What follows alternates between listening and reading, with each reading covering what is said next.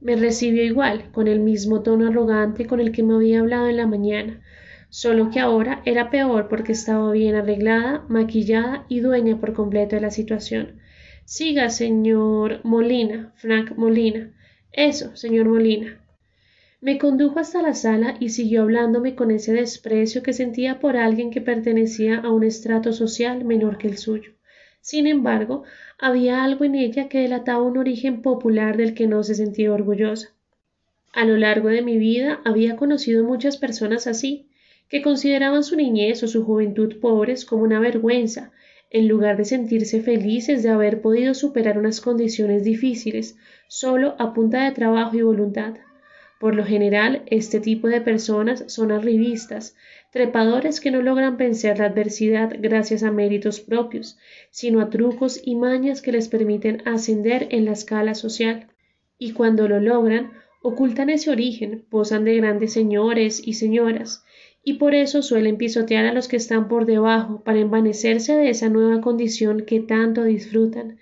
Esa actitud distanciaba mucho a Irene de Pombo de Mariana Pombo, cuyo aplomo cortés y educado no se originaba en el arribismo, sino en una seguridad de clase, que es otra cosa.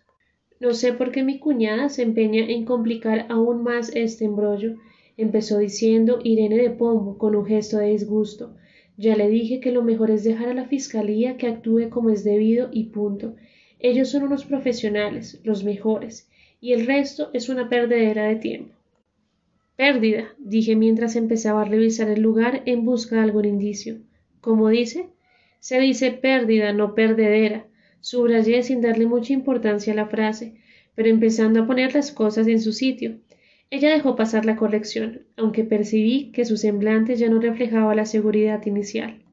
Saqué una cámara fotográfica de minuta que cargaba en el bolsillo de la chaqueta y empecé a retratar el lugar del crimen.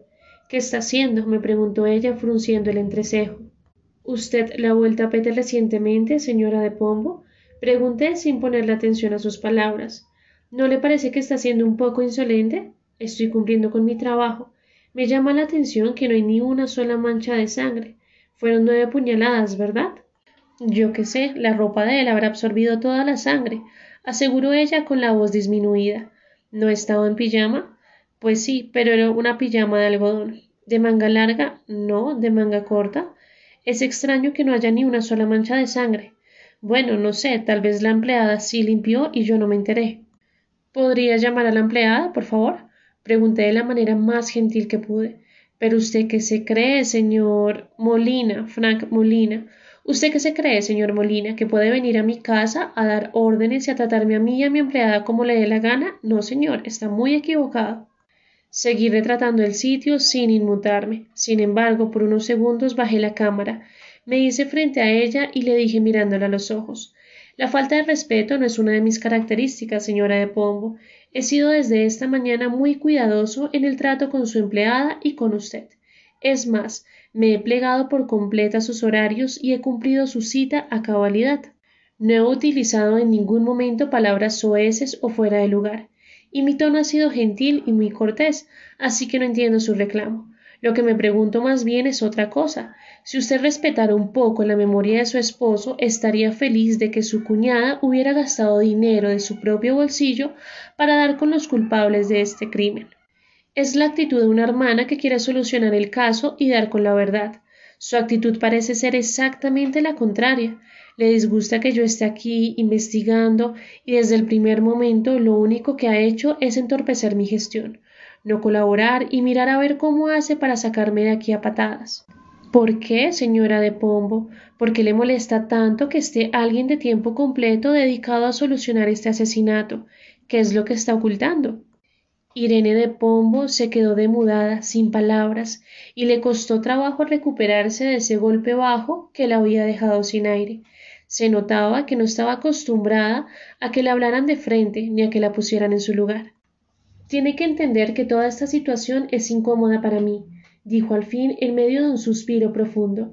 No es fácil estar respondiendo siempre las mismas preguntas, tener a policías y a fiscales indagando por todas partes, perder la privacidad y encima tener que soportar interrogatorios como si uno fuera la culpable. No quiero que esta desgracia destroce mi familia y la de mis hijos, porque usted se le olvida que soy una madre y que tengo que velar por el futuro de ellos.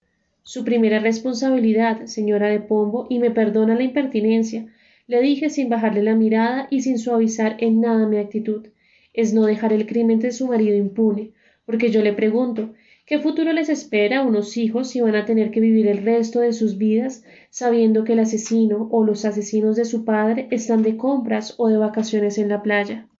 ¿Es posible vivir tranquilo mientras las personas que mataron o que dieron la orden de matar al padre de uno están de fiesta o de compras en un centro comercial? Es más, ¿puede usted misma dormir en paz sin luchar por hacer justicia? No le deba la memoria de su esposo ese tributo, a menos, claro está, que el señor Pombo haya sido un pésimo esposo y un padre detestable. ¿Cómo se le ocurre hablarme así? No tiene ningún derecho. Yo lo que veo es que su cuñada quiere meter en la cárcel a los culpables, y que a usted este caso ni le va ni le viene, y no sé por qué actúa de esta manera, ni entiendo su miedo, pero lo averiguaré, y eso se lo puedo asegurar. Y desde mi punto de vista, señor Molina, yo lo que veo es una fiscalía muy profesional, con investigadores de primera, con técnicas muy sofisticadas, y un chapucero con una maquinita fotográfica de pacotilla que piensa sacarle a mi cuñada hasta el hígado, aprovechándose de su dolor.